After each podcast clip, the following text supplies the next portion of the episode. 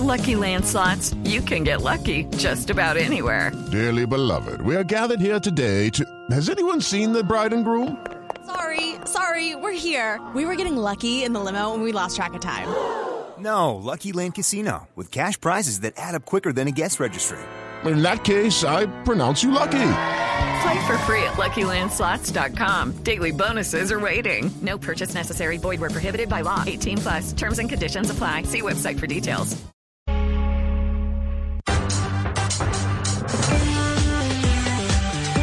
Seguimos conectados con ustedes en Mañanas Blue. Oscar Montes, Ana Cristina Restrepo, Hugo Mario Palomar, Diana Mejía, Sebastián Nora, Mariana Palau, Gonzalo Lázari, Eduardo Hernández y Camila Zuluaga con el tema del mediodía.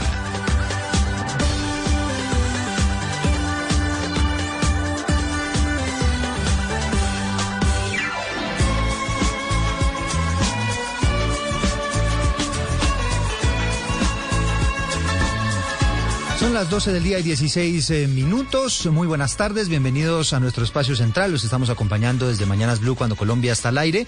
Hoy dedicado a la reina Isabel II. La idea es que conozcamos un poco más de lo que es esta operación London Bridge, esta operación que se puso en marcha con el fallecimiento de la monarca que ha estado más tiempo en el reinado de la historia de Inglaterra. Hablamos de la reina Isabel II, estuvo 70 años en el mando y eh, llega su hijo, Carlos III, que a propósito está pronunciando a esta hora un discurso en eh, el primero que pronuncia desde el Palacio de Buckingham después del fallecimiento de su mamá.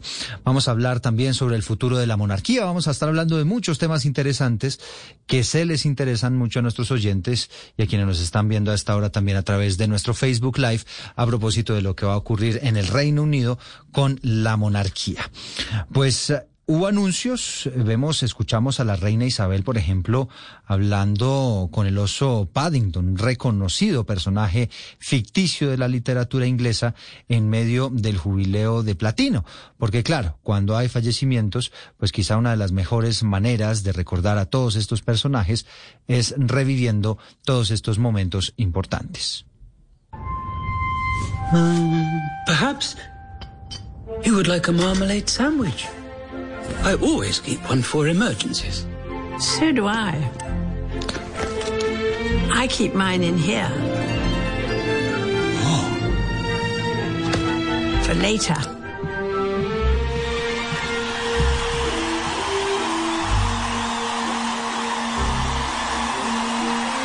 The party is about to start, Your Majesty. Happy Jubilee, ma'am. You for everything. That's very kind. Muy recurrentes también los mensajes de Navidad de la reina, muy esperados por los británicos cada año. Este fue el que realizó en el año 2017. There's an old saying that it is better to light a candle than curse the darkness. There are millions of people lighting candles of hope in our world today. Christmas is a good time to be thankful for them and for all that brings light to our lives. I wish you a very happy Christmas.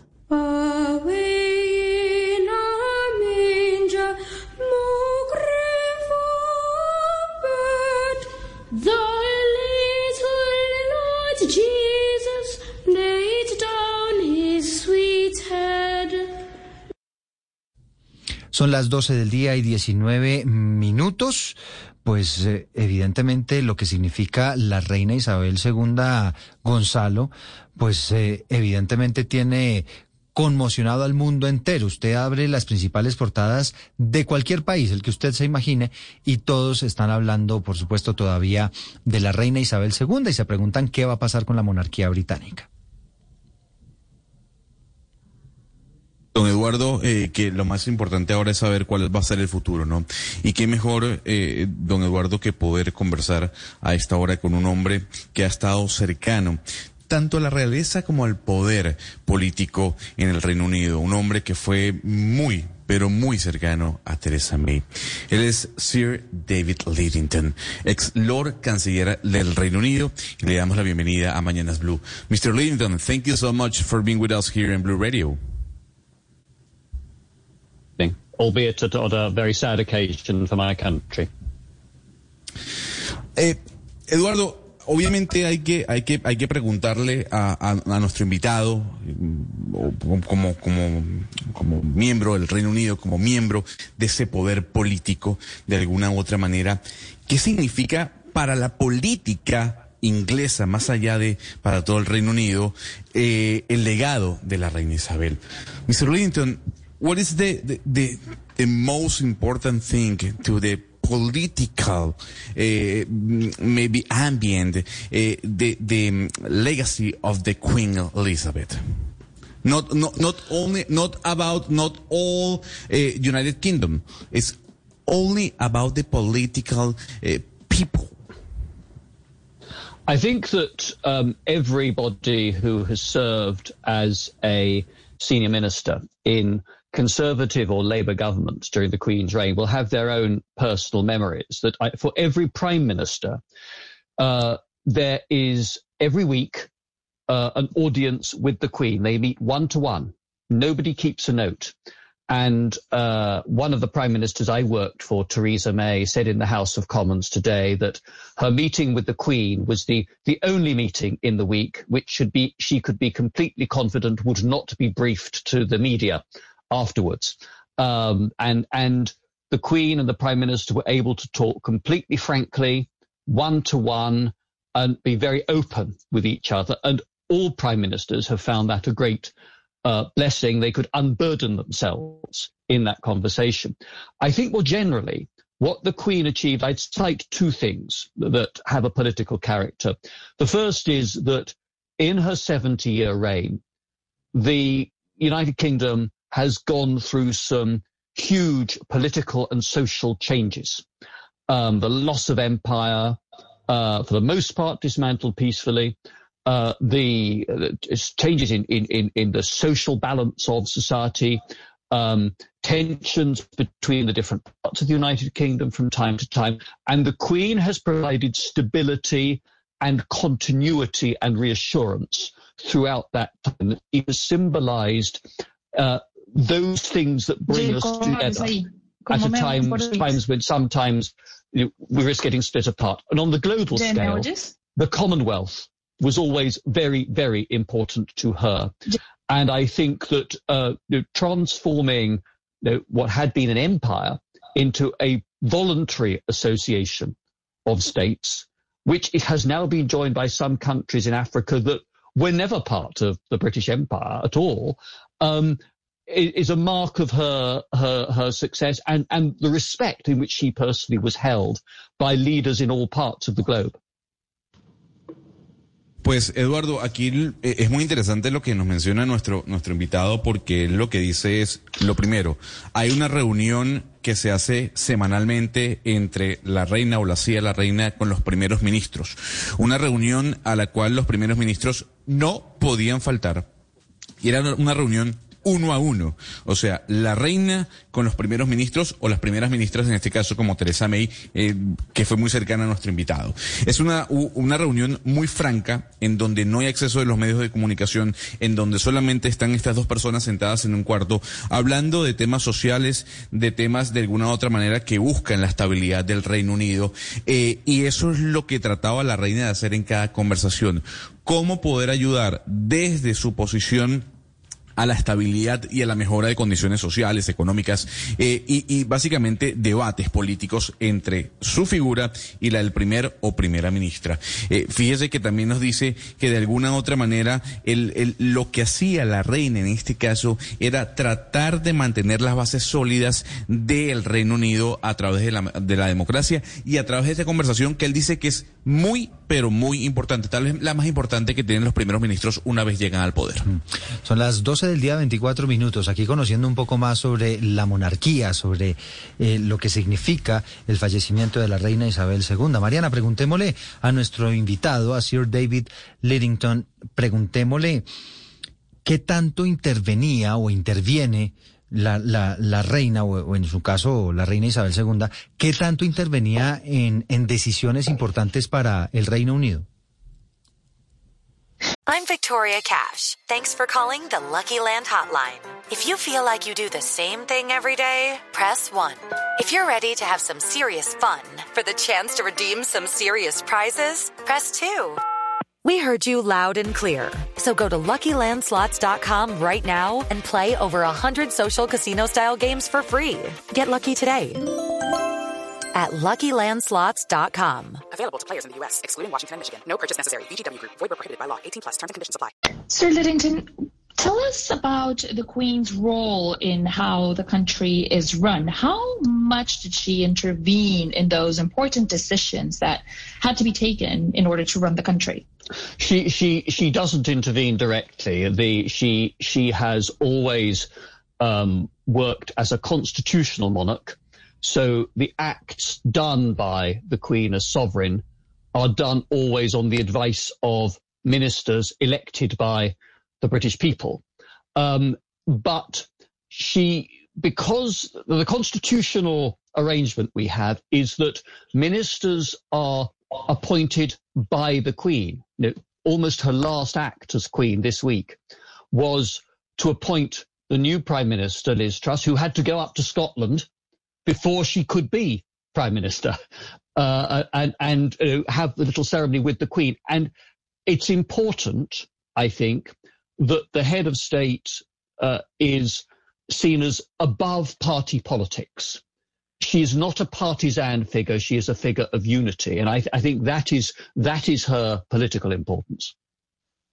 Entonces, eh, Eduardo, ella nunca interviene directamente. Ella siempre ha eh, funcionado dentro de una figura de una monarquía constitucional. Entonces, digamos que sí, los, los actos de ella son de alguna u otra manera soberanos, pero siempre actúa bajo eh, los consejos de los ministros elegidos por el pueblo británico. Eh, este, este arreglo constitucional que tienen es que sí, la reina nombra a los ministros y mire usted que fue casi uno de sus actos, de sus últimos actos en vida, que eh, la nueva primera ministra eh, Liz Truss tuvo que ir hasta Balmoral, el, Palacio de Balmoral para que la nombraran eh, primera ministra. Eh, pero es eh, importante que ella, como jefa de Estado, se le vea como una persona que está por encima de la política de los partidos. Ella no es una persona que tomaba partido. Eh, entonces, sí, es esa figura como muy neutral. Que, que, a diferencia de otras monarquías, la inglesa es muy estable, le ha dado estabilidad al Reino Unido por muchos años. Yo quisiera preguntarle a nuestro invitado, ¿Qué hizo Isabel para crear esa marca tan exitosa de dicha monarquía? Porque no hay ninguna monarquía, ni la española, ni incluso de algún país nórdico, que sea tan popular y tan querida. ¿Qué hicieron la reina y su familia para establecer esa marca tan poderosa? So, Sir David, tell us about like the brand that Queen Elizabeth was able to establish of, you know, the royal family, because we often look at on other monarchies around the world and they're nowhere nearly as popular as the British monarchy. So, you know, tell us a bit about how the Queen might have transformed the image for good of the monarchy, how it stabilized kind of that uh, popular imaginary feeling that people, the British people, have of the monarchy. Uh, she she opened up the monarchy um, uh, when she became queen back in 1952. Uh, the monarchy was you know, very much um, still an, an, aristocratic as well as a national institution, um, and there was a degree of remoteness that was seen as essential to monarchy.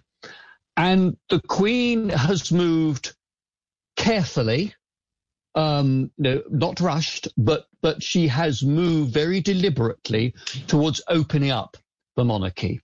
Um, she pioneered what what we call the royal walkabouts, where where we saw the king today when he arrived at Buckingham Palace, who the monarch going out, going into the crowd, shaking hands with people, accepting bunches of flowers. And I think that that is the biggest single change that I have seen. and I think the Queen somehow managed to strike the balance between doing that, but not turning the monarchy into another branch of celebrity culture, which is the risk if you go too far the other way. So I, that is the, the, best description I can give of, of, of the, the, the, importance of the change. And I think making that change is what has helped to uh, cement the uh, popularity of the monarchy. There are fewer Republicans in the UK now than there were in 1952. Claro que sí. Entonces, eh, digamos, Gonzalo, que ella abrió la monarquía, fue, la convirtió en una monarquía más abierta, porque cuando ella llegó al trono en 1952, pues la monarquía todavía era una institución muy aristocrática, sí, era una institución nacional, pero también era una cosa que simbolizaba mucho la aristocracia. Y había, digamos, un grado de distancia que era esencial para la monarquía, pero la reina se movió muy cuidadosamente, eh, digamos, no, apresura, no apresurada pero deliberadamente, hacia una monarquía que se abrió más hacia el pueblo, el pueblo británico. Entonces, por ejemplo, ella fue la que empezó, empezó con esas caminatas, eh, las caminatas reales. Eh, que hoy, por ejemplo, vimos al rey Carlos III hacer la una y es en esa circunstancia en la que ustedes ven al monarca eh, caminar, pero también saludar a la gente, recibir las flores. Eso lo empezó a hacer ella. Entonces, digamos que esa es probablemente el cambio más importante que nuestro invitado piensa que la reina pudo hacer para generar un balance entre lo que tenía que ser la monarquía como una institución nacional, eh, también digamos, no convertirla en un tipo de em, eh, familia como llena de celebridades, esta cultura que gira alrededor de los famosos. Ella logró ese balance y eso es lo que ayudó a cimentar la popularidad de la monarquía británica. Mariana, le quiero preguntar como político a nuestro invitado, ¿cuál es la expectativa que tiene de el rey Carlos. Eh, ¿Cree que el, que el rey Carlos va a poder mantener esa estabilidad política que tiene el Reino Unido en este momento? What is your opinion, or what do you feel like it would be the reign of Charles III? Is he going to be able to kind of repeat what his mother has done, which is maintain this, you know, neutral and, and, and then somehow political stability for the country or help the political stability in the country. What what do you think his his reign will be like? Well, we'll, we'll we will obviously have, have to see, but from my uh, meetings with him, I think he understands very clearly that there is a difference between being Prince of Wales and heir to the throne, when you could be more outspoken about what you think, Sir David? Head of state, where you have to be very strictly impartial. And he, he Prince Charles spoke out on climate change and on biodiversity before those causes became fashionable or, or popular. Um, but I think he will observe the, the constitutional rules on the neutrality of the impartiality of the monarchy. But also, I point you to his record in promoting reconciliation uh, between the UK and Ireland, between the different communities in Northern Ireland, and also a lot of work that he has done in the former Yugoslavia, in the Western Balkans, to try to bring people of different religious faiths and different ethnic backgrounds together after some bloodthirsty conflicts in the 1990s and early 2000s. So I'm very optimistic about his reign. Gonzalo, nuestro invitado ve el futuro reinado de Carlos III con mucho optimismo. Digamos que sí, eh, hemos eh, visto que el rey, el ahora rey, cuando era un príncipe, pues de pronto sí eh, se daba mucha libertad en el momento de dar sus opiniones o de hacer conocer sus opiniones. Em, por ejemplo, él pues hablaba mucho sobre el cambio climático, sobre proteger la biodiversidad y es interesante porque lo hacía en un momento en el que el mundo todavía Pero digamos que eh, de las conversaciones que nuestro invitado ha tenido con el rey Carlos, pues se puede, se nota que él entiende la diferencia entre ser un príncipe y heredero del trono y ser el monarca y la cabeza de un estado. Eso implica un nivel de imparcialidad muy importante. Entonces, eh, nuestro invitado piensa que él va a respetar esas reglas constitucionales, eh, pero también, digamos, hay que, hay que entender que el rey, qué tipo de persona es el rey. Y él tiene un récord de, digamos, promover un espíritu de reconciliación, por ejemplo, entre el Reino Unido e Irlanda, entre las diferentes comunidades étnicas que vimos allá y las diferentes comunidades religiosas que en, un momento se pelearon mucho. El rey pues trató de em, eh, eh, implementar o de buscar un espíritu reconciliador. También hizo un trabajo similar en lo que fue la antigua Yugoslavia, en este momento en lo que estamos viendo en los valores que también buscó digamos, una reconciliación entre los diferentes grupos étnicos que después de esa guerra tan duro que hubo en esa región del mundo. Por favor, al invitado, eh, si después del fallecimiento de la reina Isabel existe la posibilidad de que algunos territorios que pertenecen a la corona o sobre los que tiene soberanía e incidencia la corona podrían buscar su independencia. Entiendo que Jamaica estaba avanzando en, en ese sentido. Mr. David, so what do you say about you know countries that are part of the Commonwealth that have uh, the British monarch as their head of state mm-hmm. as well, but you know that they've also had these uh, at least uh, rebellious characters of say to not have the British monarch as their head of state. Do you think this is going to gain traction. This movement movement is going to gain some traction now that the Queen is not here, or do you think you know the King, the new King, will be able to hold the Commonwealth together in such a in, in such a beautiful way as his mother did? Well, I, I think the Commonwealth will will hold together um, because the Commonwealth in, includes countries like Australia, Canada, New Zealand that recognise uh, the British sovereign as head of state and many countries that are sovereign republics that, that elect their, their head of state, India, Pakistan, uh, many uh, many others. Um, I think the, the, the Queen Elizabeth II always accepted that in the end she ruled and the monarchy existed because of the consent of the people of the various countries of which she was the sovereign.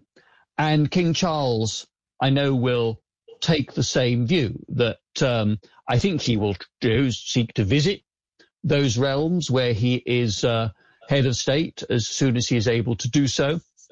But he will know that ultimately that is a matter for them to decide. And I think were they to decide to change their constitution.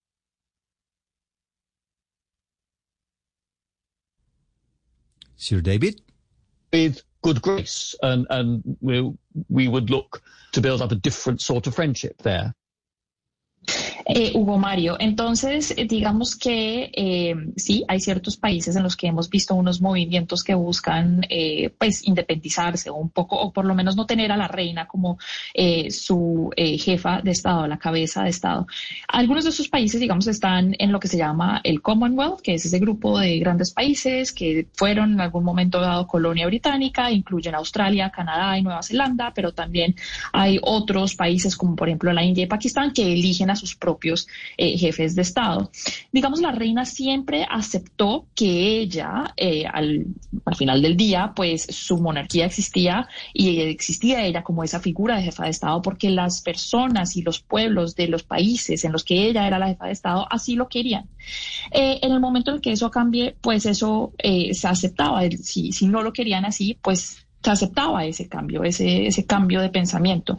El rey Carlos va a tener, digamos, la misma perspectiva. Él va a visitar todos esos países los que es el jefe de Estado lo más pronto posible, eh, pero en últimas entiende que es eh, una opción o una decisión de los pueblos de esos países eh, decidir continuar con la monarquía en esa figura tan importante mm. como jefe de Estado. Si ellos deciden cambiar su constitución para que otro sea el jefe de Estado, pues eso sería aceptado por parte del rey con un poco de tristeza pero ah, como nos dice nuestro invitado, con mucha gracia. Preguntémosle, Mariana, a Sir David, que es eh, eh, ex Lord Canciller del Reino Unido, preguntémosle qué va a pasar estos 10 días, qué significan estos 10 días de luto y particularmente si hay algún protocolo, por ejemplo, de vestimenta de los ciudadanos o, algún tipo de, de acto, eh, digamos, extraordinario que se pueda dar dentro de estos, eh, dentro de estos 10 días.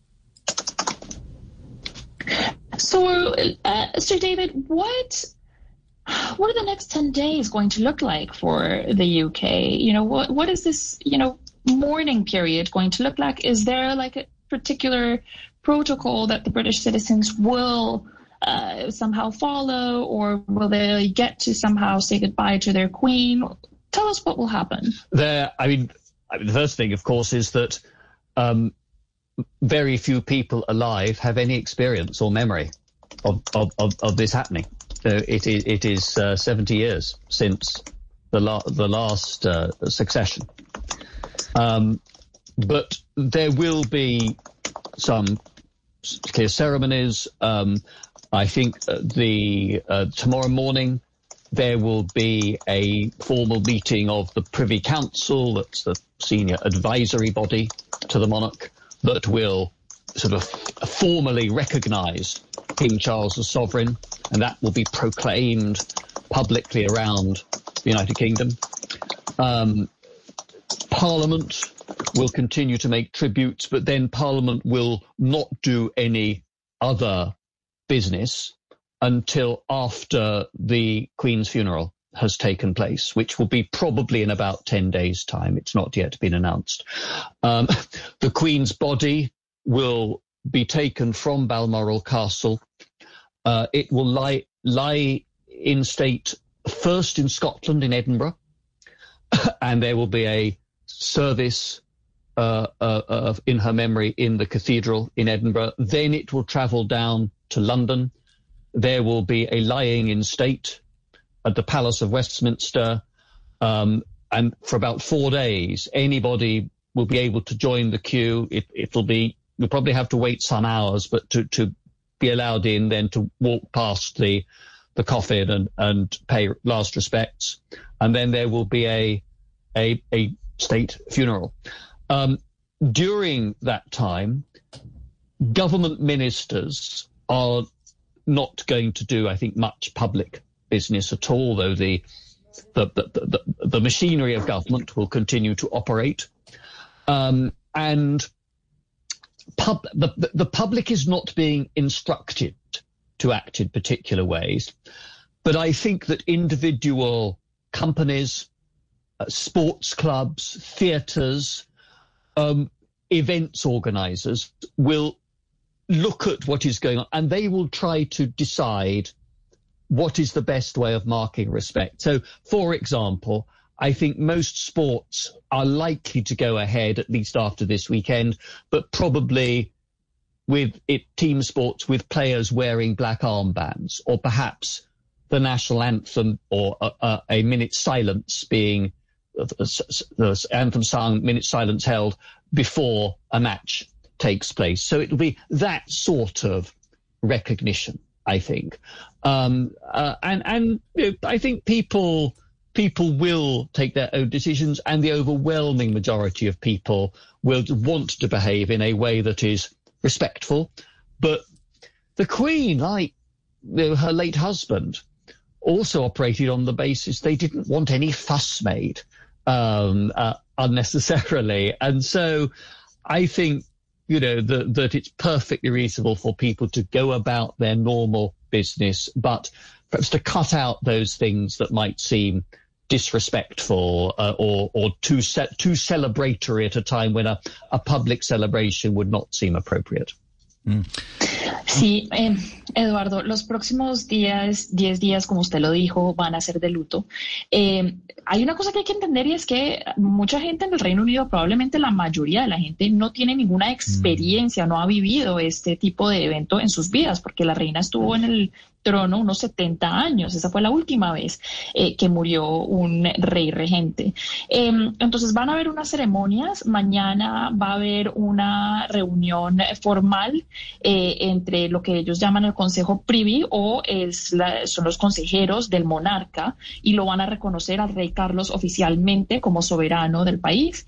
Em, después, pues vamos a ver la proclamación eh, de estos, del rey como rey alrededor del país y después pues, también vamos a ver mucho el Parlamento que va a rendirle tributo mucho a la reina, no va a hacer mucho más el Parlamento durante los dos próximos 10 días, tampoco el gobierno, pues la maquinaria del gobierno va a seguir funcionando, pero digamos que los ministros y demás van a bajarle un poco al ritmo eh, para mostrar su respeto hacia la reina. Eh, el cuerpo de la reina lo van a traer desde el castillo de Balmoral. Eh, pues primero va a estar en Escocia, en Edimburgo, donde habrá un servicio en su memoria en la catedral de ese país. Después va a llegar a Londres el cuerpo de la reina, va a estar en el Palacio de Westminster unos cuatro días alrededor, por ahí. Mm, se puede esperar que ahí eh, existan, pues se den unas largas eh, colas porque va a estar abierto al público para que los británicos puedan despedirse de su reina, eh, rendirle homenaje de alguna otra manera. y después vamos a ver el funeral en sí, aunque todavía no sabemos cuándo exactamente no ha sido anunciado. Digamos que los británicos, el público o el, el, pueblo británico no se le ha dicho que tiene que actuar de ninguna manera. cada eh, cada eh, compañía pues puede tomar sus decisiones, pero por ejemplo nos dice eh, nuestro invitado que hay unos clubes de fútbol o de deportes que están, por ejemplo, de pronto van a reanudar actividades en un principio. Eh, pero después del fin de semana, pero cuando empiecen a jugar probablemente tendrán como una bandilla negra alrededor de su brazo o eh, guardarán un minuto de silencio, eh, pero vamos a ver este tipo de cosas. Digamos que no se le pide al pueblo británico que actúe específicamente de alguna otra manera, pero él espera que pues por lo menos el, contrato social que tienen los británicos en este momento es actuar de manera respetuosa de pronto no de manera muy celebratoria o algo así, eh, simplemente porque pues su monarca ya no está. Entonces, eh, pero de lo contrario, pues los británicos van a seguir con su vida. Eh, como lo hacen normalmente. Quizá un comportamiento mucho más sobrio en lo que se viene. Pues, Sir David Livington, it's been a pleasure. Thank you for being with us. And from Colombia, we send our feelings about Queen Elizabeth's death. Thank you very much indeed, and thank you for inviting me on. Son las 12 del día 46 eh, minutos, pues bueno, personaja, personajazo, Gonzalo, el que, el que tuvimos hoy, un ex canciller en el Reino Unido y explicándonos todo lo que se viene políticamente, qué significa. Okay, round two. Name something that's not boring. laundry? Ooh, a book club. Computer solitaire, huh? Ah, sorry, we were looking for Chumba Casino. That's right. ChumbaCasino.com has over 100 casino style games. Join today and play for free for your chance to redeem some serious prizes. ChumbaCasino.com. No purchase necessary. Full prohibited by law. 18 plus terms and conditions apply. See website for details. Eh, la partida de la reina Isabel, sin duda. Pues muchos, muchas expectativas, ¿no? Frente a lo que se viene ahora con eh, el rey Carlos III. Pues le doy los pergaminos del personaje que acabamos de tener, don Eduardo, ¿no? Fue miembro del Parlamento, miembro del Partido Conservador, canciller del Ducado de Lancaster, ministro del gabinete durante el señor David Cameron, ministro también de Estado para Europa durante el mandato de David Cameron, fue el viceprimer ministro de Theresa May, canciller, Lord, líder de la Cámara de los Comunes. O sea, estamos hablando, además de ser secretario de Estado de Justicia, ¿no? Estamos hablando de uno de los hombres más importantes que tuvo hasta la llegada de Boris Johnson el Reino Unido. Son las 12 del día 47 minutos. Vamos a seguir hablando estos últimos minutos de, Mañanas Blue cuando Colombia está al aire sobre la monarquía, sobre lo que se viene. Y también invitamos a esta conversación a Álvaro Rey. Él es gerente, fue, eh, fue gerente durante 13 años del Intercontinental Park Lane Hotel. Y es un hombre, Sebastián, que también conoce mucho sobre todos los temas relacionados con la monarquía británica. Vamos a presentar a Álvaro, que es una persona también cercana a la familia real, que la conoció muy bien, ya no como el, como el ex canciller desde el lado diplomático, sino más protocolario y de eventos. Este hotel que usted acaba de nombrar es uno de los hoteles más importantes de Londres, es bellísimo. Ahí los oyentes pueden hacer, buscarlo en Google, y es donde me, me corregirá Álvaro, donde generalmente en las visitas oficiales eh, por los altos funcionarios, los cancilleres, los presidentes se hospedan en ese hotel, y Álvaro fungía mucho como, como puente entre la las visitas que los presidentes hacían con la Casa Real y bueno, además pues durante muchos años eh, conoció muy bien a la reina, al rey y nos, nos, puede contar detalles sobre lo que son estos días, Eduardo. Y además es colombiano, entonces lo tenemos con nosotros. Eh, Álvaro, bienvenido y gracias por acompañarnos. Muchas gracias, no, un placer eh, estar acá. Y sí, eh, bastante triste como el mundo entero con, con este acontecimiento. Obviamente ya ya esperado hace unos días tristemente, pero sí, tuvimos eh, oportunidad de estar muy cerca de la familia real, fuera de que, de que el hotel, el Intercontinental Park Lane está a 800 metros de Buckingham. Entonces celebrábamos muchísimos eventos con ellos. Eh, de hecho, la mayoría de los presidentes que iban a presentar credenciales o embajadores, etcétera, existía un protocolo o existe un protocolo entre Buckingham Palace y el hotel. Cuando viene un presidente, eh, se, precisamente yo lo recibía al, rey, al príncipe Carlos y lo acompañaba a saludar al presidente. Había ciertos horarios en que ellos pasaban un tiempo en el hotel y de ahí salían a saludar a la reina Buckingham Palace.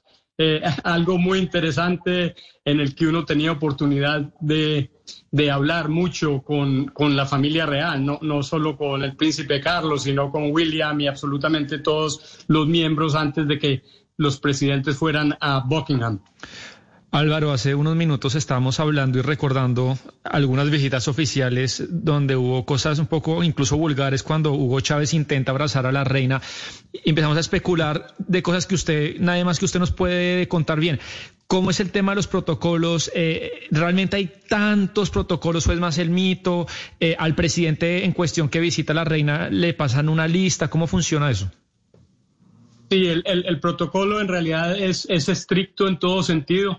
Que unos se pasen un poquitico, eh, eh, es otra cosa. Pero para poner un ejemplo, a mí me dan una instrucción a las 10 y 11 de la mañana llega el príncipe Carlos.